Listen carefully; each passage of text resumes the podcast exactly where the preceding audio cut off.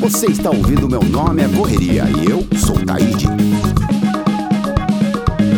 Vamos que vamos, meu nome é Correria. Esse podcast é apoiado pelos fones Philips. Para você conhecer todos os modelos, acesse philips.com.br. Lá você vai encontrar todos os modelos, desde os de alta performance até os totalmente sem fio. Fones Philips, diminua o barulho e aumente o som para você nos acompanhar nas redes sociais, pelo Instagram, arroba PhilipsAudioBR, Twitter, meu nome Correria, sem o E, ou pelo site meu nome é correria.com.br, onde você vai encontrar todos os episódios. Firmeza total, família? Vamos que vamos! A nossa correria de hoje é uma super cantora, já venceu vários prêmios aí pelo Brasil afora que já me contou que sua extensão vocal é contralto, meso. Meso contralto. Meso, meso contralto, vou perguntar sobre isso daqui a pouco, hein? Tá bom. E vem lá de Belém do Pará para contar um pouco da sua trajetória. Estou falando de Gabriela Amaral dos Santos, Gabi Amarantos. Temos que colocar aqueles aplausos gravados aqui. Muito obrigado pela oh, sua disponibilidade, irmão, interesse em estar aqui em conversar com a gente. Sou fã da sua trajetória Obrigada. e também do seu visual. Obrigada. Além da sua voz. Claro. Afinal, foi a primeira coisa que você falou quando a gente se encontrou ali nos bastidores. Sa né? E não foi só nos bastidores, quando a gente se encontrou lá na Bahia. Verdade. Gente, quanto tempo faz isso, Thaís? Ah, não sei, uns 4, 5 anos. É, deve Por ser. aí, né? É, nem sei. Mas tudo bem, importante que estamos aqui Estamos ainda. Estamos aqui firme e forte. Graças a Deus. É o seguinte, eu quero primeiro perguntar sobre essa questão do contrato meso, ou mesocontralto. É mesocontralto. Mesocontralto, como é isso? É uma extensão vocal que fica no meio, né? O, o contralto é caracterizado por essa voz mais de peito, essa voz que é mais grave para o feminino. Uhum. Exemplos de cantoras que são contralto: Ivete Sangalo, Ana Carolina também é contralto. É aquela cantora que tem aquele vozeirão mais grave, mas o meso ele tem extensões para o agudo. Então eu consigo alcançar, alcançar notas agudas, uhum. mas a minha voz de peito, a voz mais potente é a voz do que vem do contralto. Olha, eu quero aprender isso aí um dia também para descobrir o que eu sou. Acho que eu sou tenor. Será que eu sou tenor? Eu acho que você oh. é tenor. Acho que você tem um gravão aí, oh, deve obrigado. ser um tenorzão aí. Nem estou aqui impostando a voz, nem estou. é o seguinte, você fala muito sobre as coisas não acontecerem da noite para o dia. Sim. Né? E muita gente que te ouve, te assiste, acha que, poxa, ela já chegou agora e já está apavorando, mas tem muita história por trás daquilo que as pessoas ouvem e também que elas veem de Gabi Amarantos, né? Muita história, muita luta.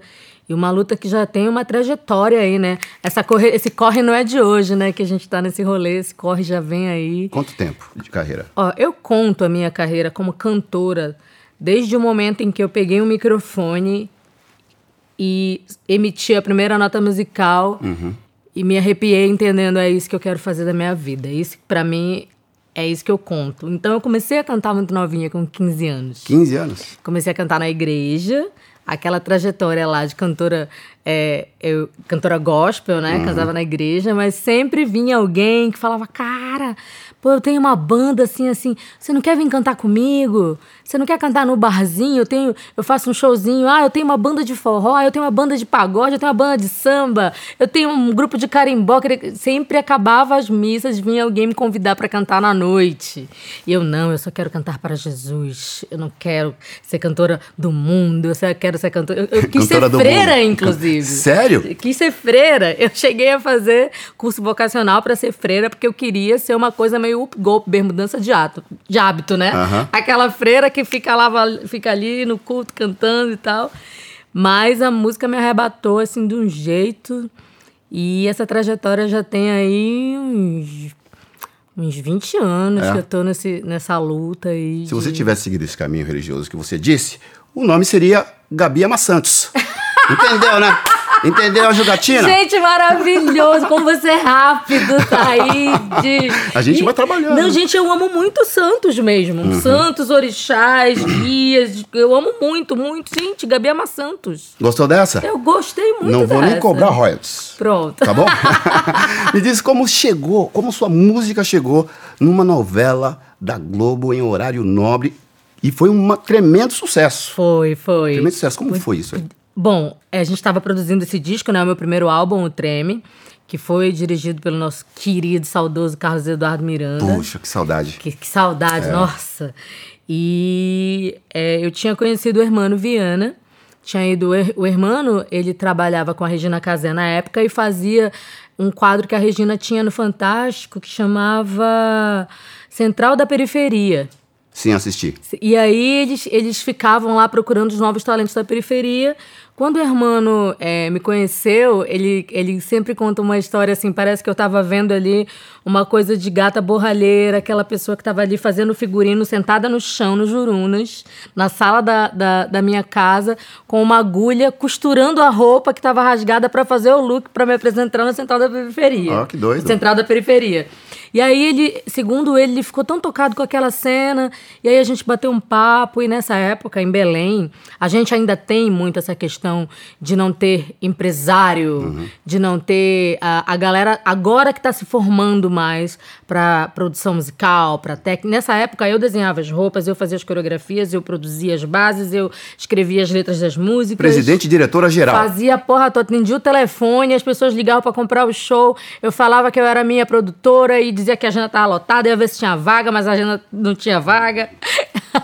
E essa viagem. escola foi maravilhosa. E quando eu comecei, conheci o irmão e a gente trocou contato, a gente ficou respondendo ali por e-mail.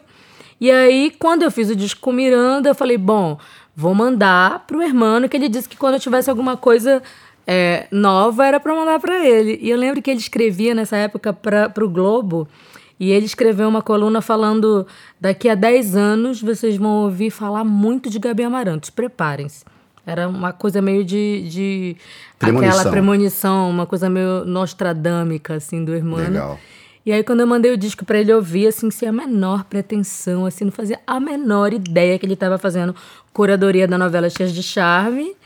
E aí, ele me mandou uma mensagem de volta: Posso mostrar é, seu disco pra umas pessoas?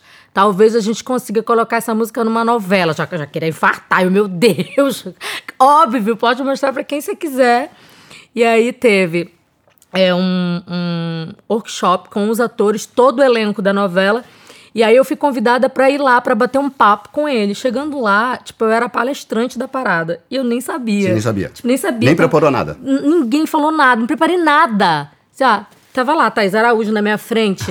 é, Thais Araújo, Leandra Leal, Ricardo Tosi, a Cláudia Abreu, que fez a Cheyenne, a Denise Sarraceni, que é a diretora da novela, todo o elenco da novela sentado. E eu assim, gente, o que, que eu vou falar? E aí eles começaram a fazer várias perguntas, queriam saber muito dessa coisa, da, porque o Tecnobrega, ele começou na internet, ele, tem, ele foi um dos primeiros estilos musicais, inclusive a gente tem isso documentado pela Fundação Getúlio Vargas, que é, trabalhou, que encontrou uma forma de se aliar com a pirataria, que naquela época a pirataria acabou muito com essa coisa da indústria Sim, sim. Do, da gravadora Do e monopólio, tal, né? com esse monopólio da gravadora, né? E aí a gente encontrou isso como uma oportunidade, porque as gravadoras não olhavam para o norte, as Sim. pessoas não olhavam para a parada que a gente estava fazendo lá para cima. Então a gente começou a pegar isso e usar a nosso favor. Uhum. E aí quando acabou esse, esse, esse papo todo, é, agora a Gabi vai cantar uma música pra gente. E aí começou a tocar o Ex My Love, e de repente as pessoas todas puxaram ventiladores com LED, aqueles ventiladorzinhos com lampadinha, chapéu com Cê tá lâmpada, brincando. e, e óculos com lâmpada, com LED, e eu assim, meio sem. Que, que, que é isso que tá acontecendo aqui, cara? Eles E estavam to- preparados. Todos preparados, assim, tava escondido embaixo da mesa, assim, aí começou todo mundo. E aí todo mundo, ex my love. E eu assim. Paralisada, taxidérmica. Quando acabou, a diretora veio me abraçar e falou: A gente quer te dizer que a tua música. Gente, me dá vontade de chorar aqui. Pode chorar. Ela, a gente quer te dizer que a tua música vai ser a abertura da nossa novela. Olha isso. Nossa, foi um dos dias mais felizes da minha vida. E acho que por toda essa trajetória, eu nunca imaginei que o Tecnobrega, que a música do Pará pudesse chegar num lugar tão longe. E aí, naquele ano, o disco foi super premiado, a gente foi indicado ao Grammy, em duas categorias no Grammy Internacional e fora outros prêmios que a gente ganhou. E foi, assim, um grande divisor de águas na minha carreira. E até hoje eu canto essa música com muito orgulho e vou cantar para sempre. Pô, você venceu vários prêmios por aí. Teve melhor capa, cantora do ano, melhor foi. disco, melhor um monte de coisa. Clipe, Sim? artista do ano. Foi, foi, foi uma. Nossa, foi uma. E não é uma vitória minha. Eu sempre digo, principalmente para todas as meninas que são da periferia, que toda vez que a gente vê alguém que saiu da nossa quebrada, que saiu do lugar que a gente é, Sim. a gente está vencendo junto, sabe? E é a gente verdade. fala muito dessa questão da representatividade, principalmente foi a primeira vez que a música paraense teve esse reconhecimento nacional. A música paraense produzida na periferia. Sim. Sabe? Olha, então foi muito importante. Você falou uma coisa aí que, que, que é, é, eu me espelho muito, eu me identifico bastante. Porque você teve, ganhou prêmios da PCA, você ganhou da MTV, você ganhou, acho que é, é Prime alguma coisa que você também ganhou. Ganhei Prime Video, ganhei prêmio Bravo, Isso. ganhei... É, Bravo Prime da Cultura, É, ganhei assim. Bravo, ganhei prêmio de show, ganhei o, o, Grammy Internacional, as indicações do Grammy, a gente ganha uma condecoração. Uhum. Nossa, foram muitos prêmios. E como é que hoje você é uma grande estrela. Hoje você é, é uma das maiores representantes da brasilidade ali do norte, nordeste, do Pará, principalmente para todo o país e para os la países latinos, que gostam muito do, do som que a gente faz aqui no Brasil. Como é deixar de ser um artista local para poder ganhar o país inteiro, que são outros países vizinhos? É você pegar. Sem perder as raízes lá do Jurunas. É isso, é você pegar toda essa localidade, você pegar toda essa floresta, você pegar toda essa identidade desse lugar que eu tanto me orgulho e você colocar ele numa mala dentro do coração e carregar com você por todo lugar que você vai. Então hoje eu consigo fazer isso, consigo levar é, e, e, isso é uma coisa que é muito natural para mim. Acho que é por isso que eu demorei tanto para fazer o segundo álbum, porque é, o Miranda teve um papel muito importante na minha vida, uhum. porque ele entendeu essa sonoridade. E essa sonoridade, ela é única. Ela pode não ser o número um nas paradas do sucesso, mas ela vai ter uma representatividade que vai ficar para sempre. Sim. Daqui a 30 anos alguém pode falar: caramba, mas é isso que a galera estava produzindo na periferia da Amazônia naquele período ali. Que, que, som incrível, que som louco, que que é isso? Como é que eu não sabia o que que era isso? Uhum. Como é que eu não sabia o que é carimbó, o que é guitarrada, é, o que é retumbão, o que é samba de cacete, o que é lundum, o que é siriá, o que é sirimbó, o que é tecnobrega, o que é calypso, tipo, tem muita coisa. É um, é um estado e a gente está falando só de um estado, Sim. né? Porque a gente tem ali uma região toda que tem uma representatividade musical. Se a gente for para Marabá, tem o Marabaixo. Em Manaus tem as toadas de boi, mas tem uma galera que está misturando isso com hip hop, com funk. É, o brega funk também tem uma coisa forte lá, potente. No Acre a galera também está produzindo música. Então a minha intenção é sempre trazer visibilidade para essa Amazônia que sempre foi marginalizada. Sim, sim. Sempre foi esquecida e mostrar que a gente não pode falar de Brasil sem olhar para a Amazônia, sabe? Eu olho para o futuro e pergunto para a insônia: será que o Brasil nunca viu a Amazônia? Sabe? Não vou dormir com isso. Não, não, não pode ser tão difícil. Olhando Belém enquanto uma canoa desce o rio e o curumim assiste da canoa um Boeing riscando Sim. vazio. Eu posso acreditar que ainda dá para a gente viver numa boa. Os rios da minha aldeia são maiores do que Fernando Pessoa. Citando Nilson Chaves aqui. Tá se a gente Grande tivesse os aplausos nossa. agora, hein, equipe? se a gente tivesse os aplausos. Você tem esse lance nas suas letras de, mesmo, mesmo, mesmo que o tom da conversa seja, da, da sua letra seja um tom mais humorístico, você sempre, bem humorado, você sempre traz as suas raízes, a sua convivência, o cotidiano dos lugares aonde você, do lugar aonde você vive, da onde você veio, que você mesmo disse, hoje eu não vivo uh, lá no, no, no, Jurunas, mas eu tenho um trabalho social lá. Então você, independente se você saiu de lá, o seu coração está lá. Ele nunca vai sair lá. Nunca. E isso é uma coisa que faz o artista e a pessoa, ao mesmo tempo, se agigantar, serem maiores do que a própria arte. Então eu te parabenizo por isso. Isso é muito importante para as pessoas que estão lá se vendo em você. Eu acho que o mais importante É, eu tenho, eu, eu sou um pouco madrinha assim de projetos que tem no Jurunas. Eu não tenho uhum. um projeto meu específico, mas todas as pessoas que estão desenvolvendo algum projeto social no Jurunas, eu quero saber, eu quero apoiar, eu quero poder investir com a minha visibilidade, com a minha grana, com o meu tempo. Eu quero ir lá, eu quero conhecer. E isso é importante. E hoje a gente vê que essa periferia não só do Jurunas, mas do, do, Brasil inteiro, essa periferia está se aquilombando, está se politizando, está se empoderando. A gente vê tantas lideranças, a gente vê uma galera muito jovem, muito moderna, colorida, antenada com o que está rolando fora. Assim, é um afrofuturismo que já está rolando há muito tempo. Sim, sim. É, é, um, é uma parada desse afrofuturismo. A gente tem uma característica na, no norte, especificamente, que a gente tem uma negritude que é indígena sabe? Tem uma galera muito incrível que está criando lá os seus coletivos, os seus projetos, que está usando é, o instrumento do, do celular para poder mostrar as coisas que estão acontecendo, os slams, assim. É muito lindo ver essa galera desenvolvendo todas essas estratégias de sobrevivência Sim. com os pés baseados na arte. Assim, é uma parada que tem muito a ver com a arte que a galera tá fazendo.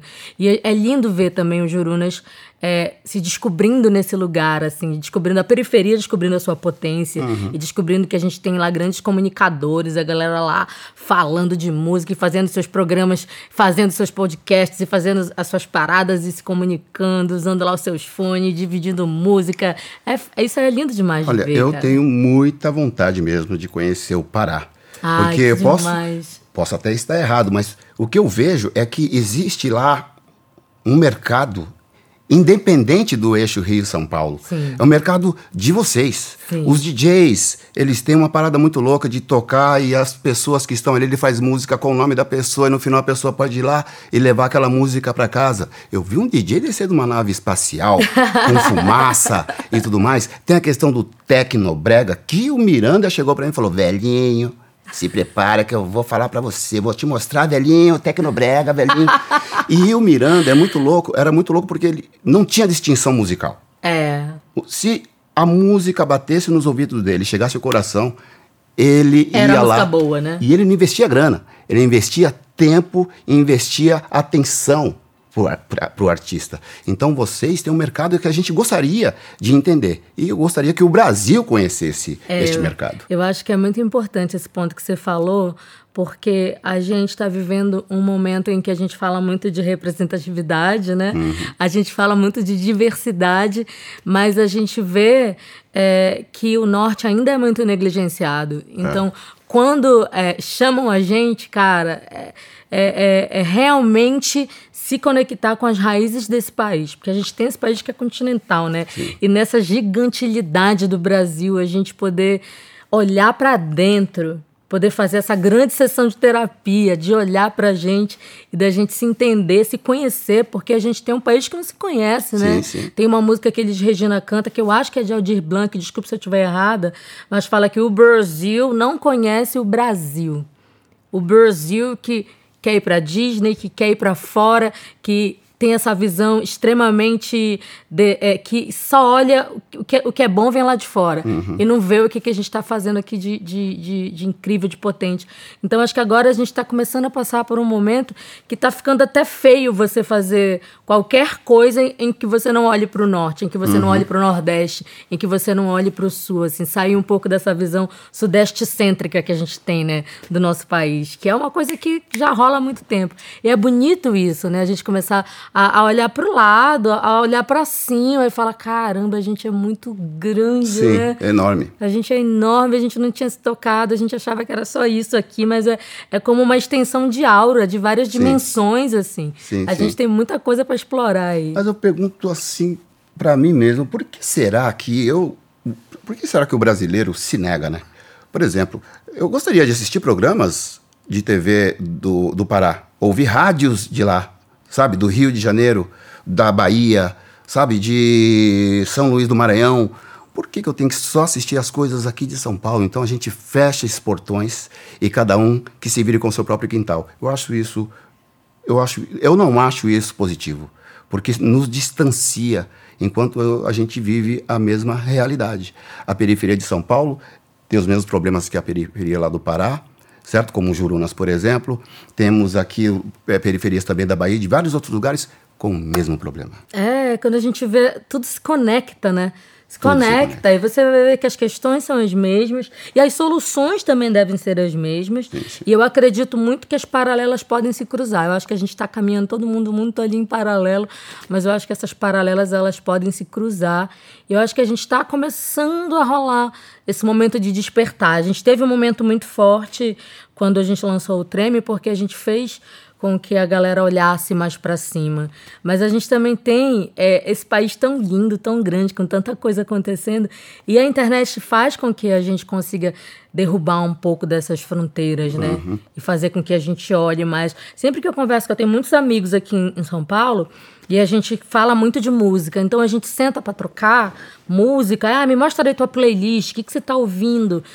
É muito difícil encontrar alguém que me mostre uma música brasileira. Uhum. Sempre a galera tá ouvindo artistas gringos, artistas africanos, asiáticos, americanos, latinos, mas artistas brasileiros é, é, muito difícil, principalmente quando tá ouvindo alguém que é brasileiro, no máximo é um artista daqui do, do Sudeste. É verdade. Então eu acho que é, é, é uma coisa cultural mesmo, que a gente vai fomentando e fazendo a galera se ligar nos nossos próprios sons, nas nossas próprias potências. Porque, cara, eu gosto muito de ficar ligado em tudo que a galera que é da música indie, que é da música do mainstream, que é do funk, que é de qualquer segmento tá lançando, porque eu quero potencializar e eu quero saber o que tá rolando no meu país. Eu não sei de tudo. Eu sempre me surpreendo, tenho surpresas maravilhosas.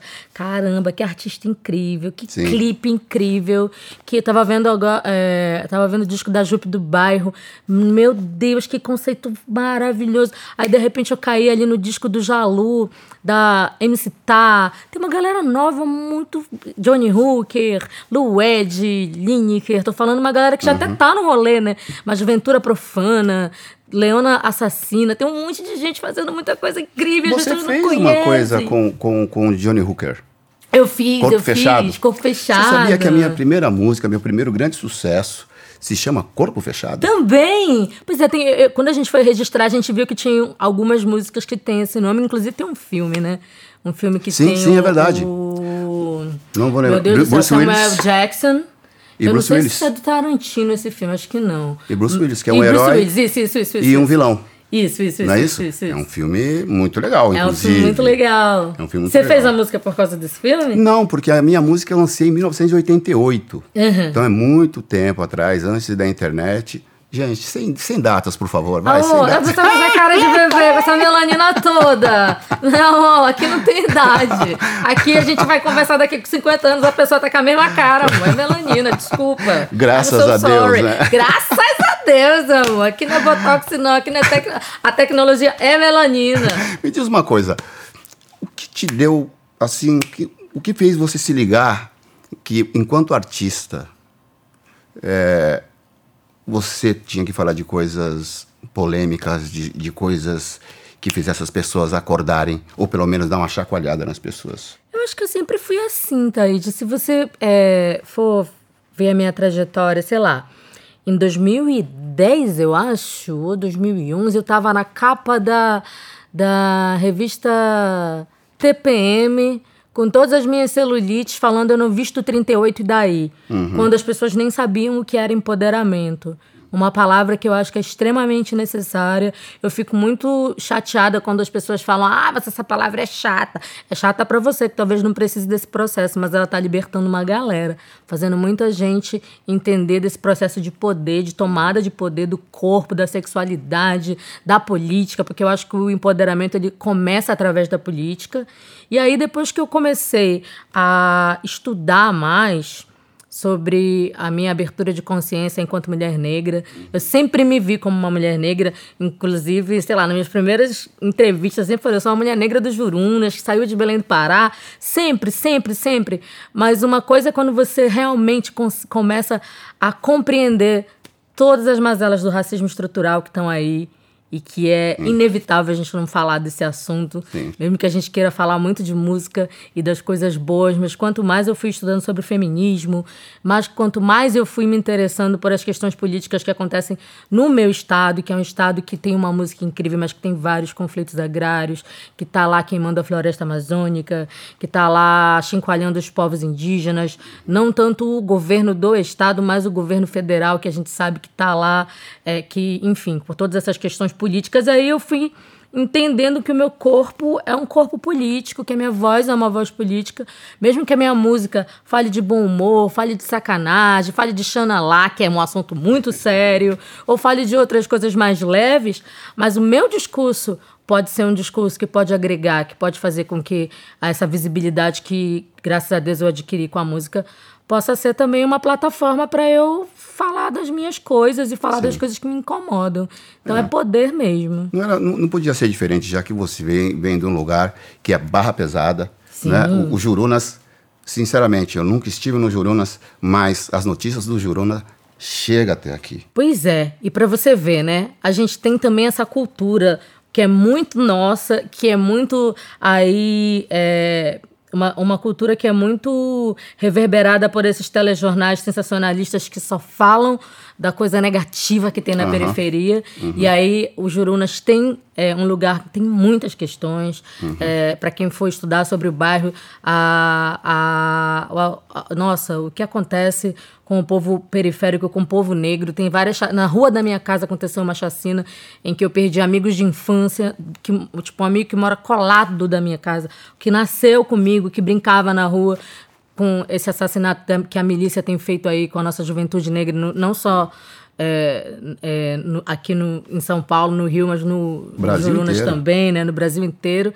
Mas o Jurunas é um lugar assim que é um lugar de tanta arte, de tanta cultura. A gente tem uma escola de samba que é a terceira mais antiga do Brasil. A gente tem um, tantos artistas incríveis que o Brasil não conhece, que são jurunenses. A gente tem uma coisa cultural do boi bumbado, do tecnobrega, as principais aparelhagens. O tecnobrega nasceu no Jurunas, a, a, uma da, na rua da minha casa, a coisa do T, do faz o T, foi feito por uma equipe que é da rua da Como minha é faz casa. O faz o T, é a coisa do treme foi uma festa de aparelhagem de uma aparelhagem que chama Príncipe Negro. E aí eles estavam tocando num, num, numa casa de shows no Jurunas e de repente um menino subiu na mesa. Eu acho que a coisa mais parecida que a gente tem é o passinho do funk.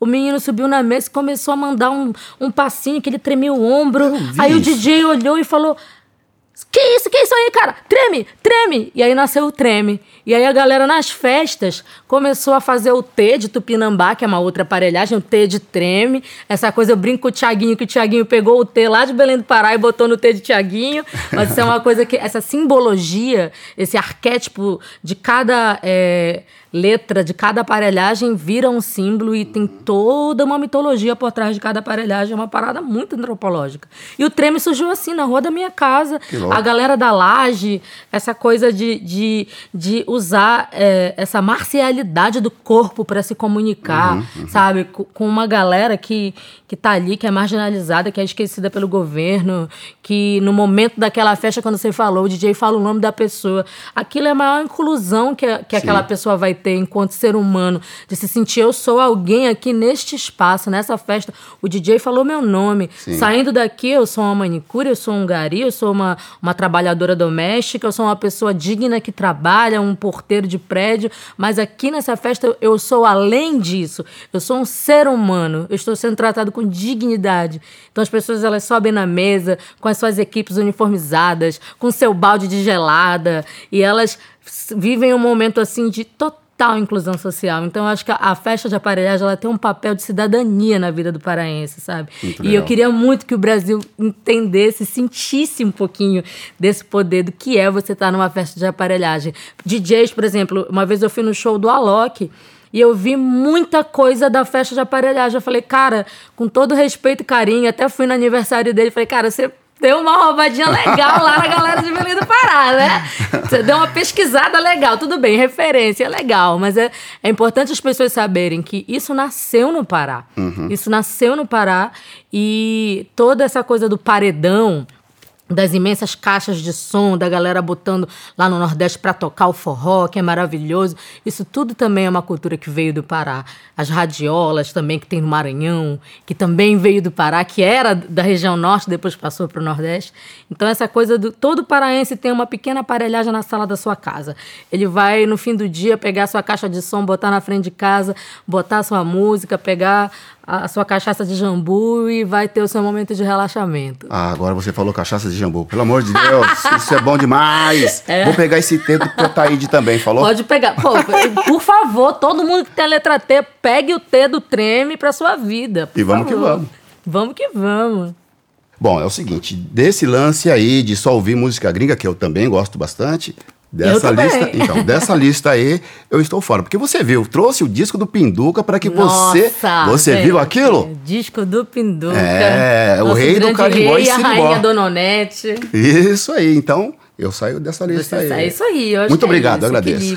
Ah, querido. Eu que Agora eu quero te perguntar, perguntar uma outra coisa, né? Eu já vi você dizer que você usa a raiva para poder usar, é, ser como inspiração para as pessoas que vêm da periferia que almejam uma caminhada mais, digamos, digna ou Sim. suave, como você quiser saber, né? É, dizer. É, e como você faz isso? Como você manda essa ideia? Como você passa isso para as pessoas sem cair naquela conversa da meritocracia? Sabe? que aí, aí, aí, quando você chega nesse ponto, parece que a gente tem que esquecer as diferenças sociais que existem no nosso país. É. Né? Como que é isso para você? Tem uma frase do James Bond que eu gosto muito, que ele fala é ser um negro consciente é estar em constante estado de raiva. Então, desde criança a gente assiste filme sobre racismo, sobre escravidão uhum. e a gente vê tipo os nossos ali, todo aquele processo que os nossos antepassados passaram e isso bate na gente de uma forma que é devastadora. Sim. Por mais que qualquer pessoa branca queira dizer que, ah, mas pô, eu também fico muito triste quando eu vejo lá que o que aconteceu. O Brasil foi o último país, né, a abolir e que as pessoas. Por pressão. É. Sim, por, por pressão, pressão, né? Por pressão. É, é, eu fico muito triste também. Eu tenho muita empatia, mas a empatia não é a mesma coisa que está na nossa pele. Sim, sim, saber sim. o que os nossos antepassados viveram. Então isso desperta um estado de raiva. E hoje em dia, com essa parada da internet, que é maravilhosa por um lado, mas por outro, toda vez que acontece um caso de racismo que explode nacionalmente, porque a gente só sabe dessas coisas porque elas estão sendo filmadas, mas elas sempre aconteceram. O, o Will Smith também fala muito isso. Uhum. Tipo, sempre aconteceu, é que agora a galera tá filmando. Sim, sim. Aí sempre vem alguém, pô, mas é, aconteceu não sei o que, você não vai se pronunciar. Aconteceu não sei o que, você não vai falar nada. Mataram a Marielle, você tem que se pronunciar. A gente, além de ser violentado pelo racismo, a gente é duplamente violentado por ter que falar o tempo inteiro das nossas dores. Isso vai dando uma raiva. Isso vai dando uma raiva. E aí eu comecei a deprimir e canalizar essa raiva para um lugar muito negativo. Isso não é de hoje, isso é de uhum. muito tempo, porque lá na minha periferia, na minha quebrada, ah, porra, mataram o Luizinho, cara. Porra, ontem a, a, troca de tiro, a polícia, a mesma coisa que a gente sabe que acontece Sim. aqui em São Paulo, em Paraisópolis, em tantas outras, em tantas outras periferias, Sim. no Rio de Janeiro, sempre aconteceu também em Belém. E aí isso vai dando um, um, uma raiva, uma tristeza, uma indignação, a nossa Sim. saúde mental fica em frangalhos.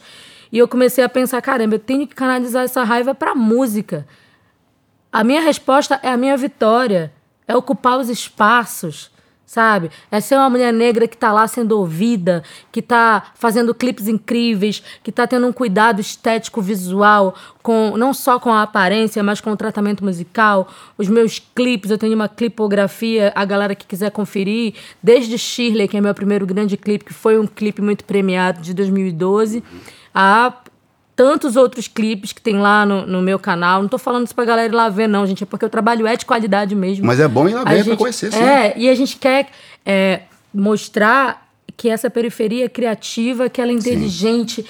e que a gente pode canalizar essa raiva para um lugar de construção de arte, sabe? Então, eu acho que isso é muito importante. Isso não quer dizer que a gente esteja de olhos fechados e que a gente não esteja vendo tudo que está acontecendo e que a gente também enfrenta. Porque mesmo estando nesse lugar que eu tô, Quando eu tô montada de Gabi Amarantos, o tratamento é um. Uhum. Mas quando eu tô no dia a dia com a minha trança de turbante de máscara, principalmente nesse momento que a gente vem vivendo, Uhum. em que a máscara virou um acessório da É vida da gente, né? né? Indispensável.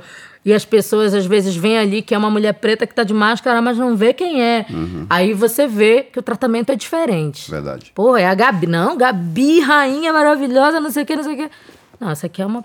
Essa pessoa aqui é uma pessoa como outra qualquer. E aí você vê, aí o racismo bate. E mesmo a gente estando, sei lá, é, em quantos lugares que eu não sou a negra única, sabe? No sofá do saia justa eu sou a negra única. Quando eu vou viajar para um outro país na primeira classe, quantas vezes eu entrei na sala VIP, olhei para o lado e vi que não tinha nenhuma outra pessoa do tom da minha pele, a não ser que estivesse limpando, a não ser que estivesse servindo, sim. sabe? E a gente não perceber isso é, é, é um absurdo. E quando a gente percebe isso, a gente, enquanto negro consciente, é um estado de raiva constante. Sim. Então tem que canalizar essa raiva para algum lugar, minha gente. Então vamos transformar essa raiva em luta, em música, em, em projeto, em inclusão, em amor preto, em chegar nos lugares e conquistar cada vez mais e trazer os nossos e, e estudar também, que eu acho que é muito importante a gente também ler os nossos autores, mesmo que a gente viva, mas a gente tem que. Tem, tem muitas pessoas negras que não sabem o que é racismo estrutural, que não sabem o que é lugar de fala, que não sabem o que é racismo insti- institucional, que, que, que, não, que não, não teve essa oportunidade. E quando você não sabe o que é, você acaba usando isso contra você mesmo sem saber. E reproduzindo, Sem- né? Sem se ligar que e você usou. reproduzindo. Como a gente vê os nossos irmãos reproduzindo. Mas isso é falta de conhecimento, isso é tanta coisa, gente, esse estado que abandona. E aí a gente vê as pessoas que poderiam estar sendo cuidadas pelo Estado, cuidando da saúde mental, tendo emprego, Uhum. fazendo terapia, tendo seus momentos de lazer, elas não têm nada. Então o que, que elas têm? Elas só, elas só têm aquele plano religioso lá, que é aquele plano que vai converter em poder para esse Estado que está eleito aí. Então é, A, a resposta é, é, é a política. Eu Olha, Gabi, acredito nisso. vou te falar, é, é tipo assim, é, a, a- a alegria da sociedade brasileira, ela é feita, executada pelas pessoas da periferia. Você pode ver as músicas que as pessoas dançam nas baladas, a- o samba, essa, esse jeito espalhafatoso de falar e dar risada alta, o estilo de se vestir, as danças, as gírias, tudo vem da periferia. Então, as pessoas são tão ignor- ignorantes dessa sociedade preconceituosa, racista, são tão ignorantes que elas não percebem que essa felicidade não existiria se não, fosse, se não fôssemos nós. Esse país foi construído pelo povo negro. Você tá entendendo? Pelo povo indígena. O samba é preto. Aham. O tecnobrega é preto. O brega funk é preto. O jazz é preto. O blues é preto. O carnaval é preto. O futebol é preto. Tudo é preto. Tudo- Agora, o que me deixa tudo triste- vem dos nossos. O que me deixa triste é quando isso aconteceu faz pouco tempo, não vou citar o nome da pessoa, um, um- um cantor até conhecido, que é preto também, e conversando no almoço ele me disse, cara, numa boa, e eu nem perguntei nada, cara, numa boa, meu, eu fico pensando assim, eu acho que esse papo aí da luta dos antepassados e tal, sabe, Zumbi dos Palmares, e citou alguns nomes, eu não me vejo que eu sou obrigado a continuar essa luta. Isso me deixa triste. Isso me deixa triste e me deixa com raiva também. Porque é isso que enfraquece. E é isso que fortalece o lado que a gente tem tanto combate. A gente não tenta combater, a gente combate de pronto. Então isso me deixa bastante triste.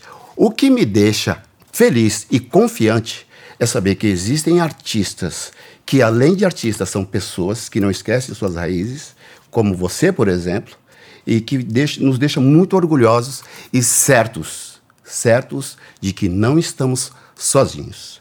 Então eu quero te agradecer porque, assim como eu estou falando, vários outros artistas e outras artistas brasileiras, pretos e pretas que estão nos ouvindo, sabem muito bem o que você está dizendo, sabem muito bem o que eu estou citando e eles vão, tenho certeza absoluta, que amanhã ou a partir desse momento vão levantar os pés com a cabeça mais erguida ainda e com muito mais coragem de enfrentar esses problemas que a gente sabe muito bem de cor enfrentar e vamos enfrentar sempre, porque a gente não tem medo de perder, porque a gente não tem medo do poder. Ah, meu irmão, axé, que lindo suas palavras. É isso, eu queria poder estar aqui só falando de, de música, de Sim. moda, de bofe, de chana, das coisas que eu gosto. Mas é, eu também gosto de falar desses assuntos, porque eu acho que essa construção você falou aí das pessoas que de repente não tiveram esse despertar ainda, ou que acham que não tem a obrigação, entre aspas, de lutar, mas numa hora vai bater. Uma hora uma hora vai bater, uma hora a, a, a consciência Sim. Vai chegar, a consciência negra vai chegar, a diáspora vai chegar, o Wakanda vai nascer no coração dessa pessoa, sabe? Eu acredito muito nisso. Eu não gosto de cobrar ninguém, uhum. acho que cada um vai ter esse despertar no seu momento, e eu acho que é um momento também da gente se encher de afeto, da gente se encher de acolhimento, da gente ouvir, da gente dizer, vem cá, vamos, vamos trocar uma ideia, vamos conversar. Será que é isso mesmo, sabe? Eu acho que nesse momento polarizado que a gente está vivendo, eu não estou falando só entre os nossos, eu estou falando do Brasil inteiro. E, gente, uhum. é, que está ouvindo aí, essa luta não é só do povo negro, não, viu? Essa luta é de todos nós, é de todo mundo, é da branquitude. A gente tem os nossos irmãos indígenas aí que estão sendo dizimados Sim. aqui no nosso país e a gente, dentro da, da pauta racial, a gente precisa incluir os povos indígenas. Pensando na pauta racial, a gente tem que pensar na mulher negra, que é a, a base dessa pirâmide que a gente sofre com o racismo e com o machismo. E tem vários recortes aí para a gente aprender. Eu era uma menina da periferia que sempre me viu como uma mulher negra, mas eu não tinha nenhuma consciência política. Eu nunca imaginei que eu pudesse ter algum despertar. Uhum. E é uma coisa que eu venho aprendendo com o tempo. E a minha missão é passar isso para outras pessoas, é levar alegria com a minha música, com a minha cor, com os meus clipes, mas ali falando de uma brincadeira, falando de um assunto mais livre, no meio tem um discurso político. A pessoa Sim. pode falar: caramba, ó, tô aqui me divertindo, tô dançando, tô tomando minha cachaça de jambu, mas Caramba, nunca tinha prestado atenção na letra dessa música. Eu tenho um quadro no Saia Justa que chama Treme Gabi, onde a gente desconstrói letras de músicas que são extremamente machistas. Eu canto as versões dessas letras de música é, da, do, do, meu ponto de vista. Por exemplo, é, Tô ficando atoladinha, tô ficando atoladinha, que é uma música super machista vira, vira. Tô ficando cansadinha, tô ficando cansadinha de pedir respeito às minas. Tem várias coisas lá na minha rede social. Então, eu acho que é isso, através de pequenos. São, são pequenas gotas de consciência que a gente vai dando nos irmãos. Uhum. A minha irmã, eu tenho uma irmã, caçula, que para mim ela é um grande exemplo desse despertar porque ela veio do mesmo lugar que eu, ela não teve oportunidade de fazer faculdade, porque nessa época não existia uma política de cota que desse a ela essa, essa oportunidade. Você falou de meritocracia, né? A gente sabe que um jovem negro na periferia que está ouvindo o barulho da bala, que não tem o que comer, que está preocupado com o emprego, é muito difícil de ter sanidade mental e tranquilidade para estudar e Sim. passar numa faculdade, diferente do jovem branco que tem lá que tem condições, porque também tem gente branca pobre na periferia. Sem dúvida. A gente sabe que tem, mas o branco. É, a minha terapeuta me contou uma história maravilhosa. Dois mendigos, dois moradores de rua, um branco e um negro. O morador de rua branco consegue entrar no shopping, tomar um banho e sair. Ele não é barrado pelo policial. O morador de rua negro não passa nem na porta do shopping. É então, verdade. acho que essa é a diferença. E aí, para encerrar, minha irmã é, que não tinha nem, assim, nenhuma consciência política, começou a pensar: caramba, mas esse negócio de feminismo é importante, né? Aí outro dia a gente tendo uma outra conversa, pô, tô percebendo que o meu cabelo é bonito, é lindo, meu cabelo afro é maravilhoso, né? E eu só escutando. Aí no outro dia, ah, eu tava vendo sobre arte, tô com vontade de conhecer um museu, sabe? Esse despertar tá Sim. chegando. Tá Isso é chegando é e numa hora chega, bate, aí não tem mais volta. Algumas pessoas me, me cobram bastante. Pô, cara, você tinha que fazer música mais comercial, você tinha que fazer música mais comercial. Mas eu não consigo. É, mas é, é, isso, é que nem eu. Por eu exemplo, muita gente me cobra o contrário. Pô, já imaginou se você fizesse um disco só com música política, só falando. Cara, eu não consigo. Eu gosto de cantar fuleiragem, eu gosto de cantar amor, eu gosto de cantar sobre sexualidade, eu gosto de ter humor misturado com natureza. É, o meu conceito de álbum, inclusive, estou preparando meu segundo álbum, tá, uhum. gente? Se preparem aí que vai vir um álbum poderoso, produzido pelo Jalu, que foi o Jalu, foi o Miranda que deixou ele para mim, uhum. para produzir é, o meu próximo álbum e, e, o meu encontrei o meu produtor de vida, que também foi descoberto pelo Miranda. Uhum. E eu brinco que foi o Miranda que uniu a gente, né? O Miranda que, que partiu, mas vai, vou deixar esse aqui para cuidar da sua parte musical. E aí, é, eu, eu não consigo, é, com, tendo uma conversa com o Edgar, É, Edgar é, tem uma música, su, tem um, um, discurso musical, você conhece o trampo dele? Edgar. É, o Edgar, ele é novíssimo Edgar. Não conheço. Gente, novíssimo Edgar. Novíssimo, novíssimo Edgar. Edgar. É um trampo musical surreal, uma identidade visual incrível. Para mim é uma das coisas mais incríveis que de, de, de coisas novas que tá rolando na música brasileira, assim. Impecável. E a música dele é super política. E aí a gente conversando e ele falou uma frase maravilhosa. É, a minha música faz a reforma trabalhista e a sua música faz a alegria do trabalhador. Eu falei, é isso aí, meu irmão. E cada um no seu quadrado, né? Cada um fazendo o seu som louco, do né? jeito que curte. Ué. E aí a gente vai se unindo e transformando. Não rio kkk no celular nem pela manhã. Quero demonstrar simpatia, não saudar a Ku Klux Klan. Pô, pô, pô, pô, tá ligado, pô, né? toda a igreja glorifica de pé. Vamos que vamos. vamos que vamos, irmão. Gabi, já que somos músicos, certo? Vivemos da música, fazemos música, qual o momento pra, que para você o fone de ouvido é indispensável. Nossa, o fone de ouvido é quase que uma segunda pele, assim, para mim. Porque eu, eu, inclusive, não sei nem se é uma coisa boa isso, gente, mas eu até durmo com fone de ouvido. eu até durmo, botando lá um sonzinho terapêutico para dormir. Quando eu vejo estou dormindo lá com fone, então eu preciso de um fone poder para poder segurar o tranco da negona aqui, que é lavando louça do, com fone. E é uma parada assim, música me motiva muito. Eu amo muito música, independente de ter a sorte de poder trabalhar com música, de poder compor, escrever. Então, é, eu passo é, grande parte do, do meu tempo lá com o meu aplicativo de música que eu uso para produzir as minhas bases. Então, sempre estou lá com fone. E eu produzo muito no avião, porque eu acho que o avião é um lugar, é aquele momento que você realmente não tem internet. Porque uhum. eu também sou muito de rede social. Mas naquele momento, assim, que você tá ali, pô, você vai ter tantas horas que não tem internet. Então, é, até tem um meme que, que os meus amigos me zoam, que eu fico embaixo de uma mantinha, eu faço um estúdio no avião.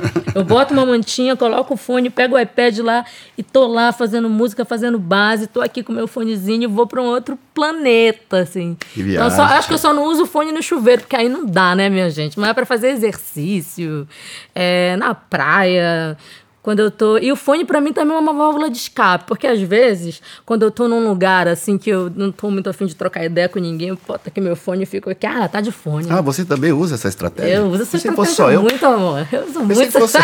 Por isso. Aí a galera, não, ela tá de fone, ela tá de fone, ela deve estar tá ouvindo alguma coisa, não vou, não vou deixar. Não, galera, eu adoro o, o carinho de vocês, tá? Eu super curto, mas o fone dá uma proteção também, né? É, né? Nesses, sei lá, aeroporto, às vezes, é, uns lugares assim que, que a gente quer se sentir um pouco protegido, o fone me dá essa sensação assim de proteção. Estou aqui, ninguém vai mexer comigo aqui no meu casulo. é por essas e outras que você está recebendo aqui este fone de ouvidos, esse headphone ah, gente, Philips, que é um headphone Bluetooth Philips PH805. Pode pegar, pode? Com certeza. Que Som em maravilha. alta resolução, cancelamento de ruído ativo, assistente Google, controles touch Gostou do inglês? Eu vou Gente. repetir no inglês, tá? Controles touch. I'm so sorry.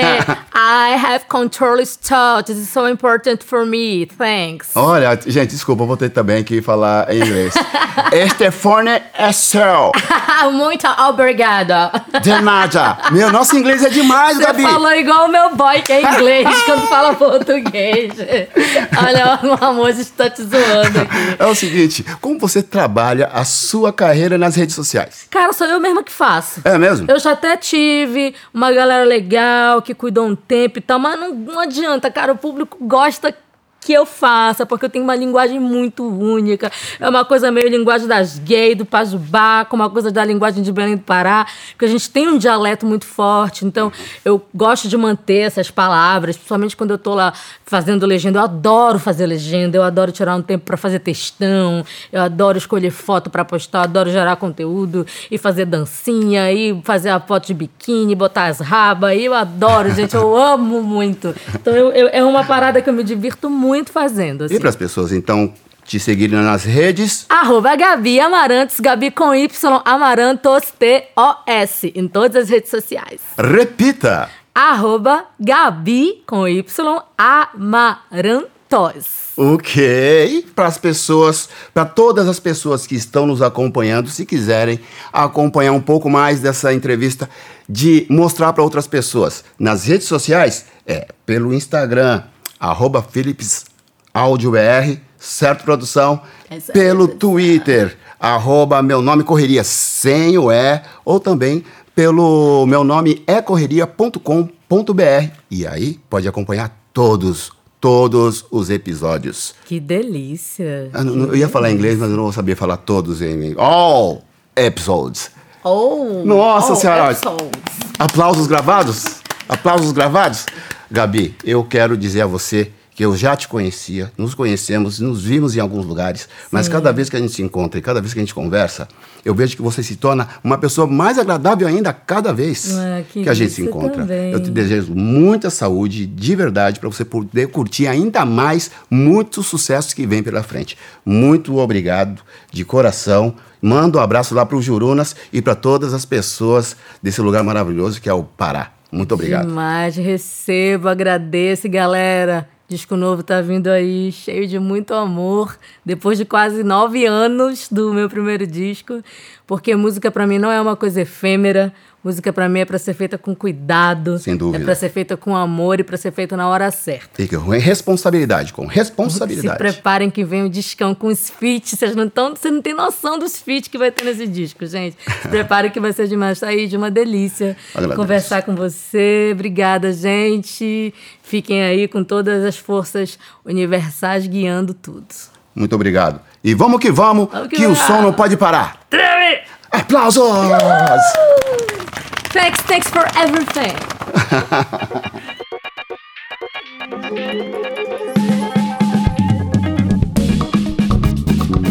Você está ouvindo Meu Nome é Correria e eu sou Taíde.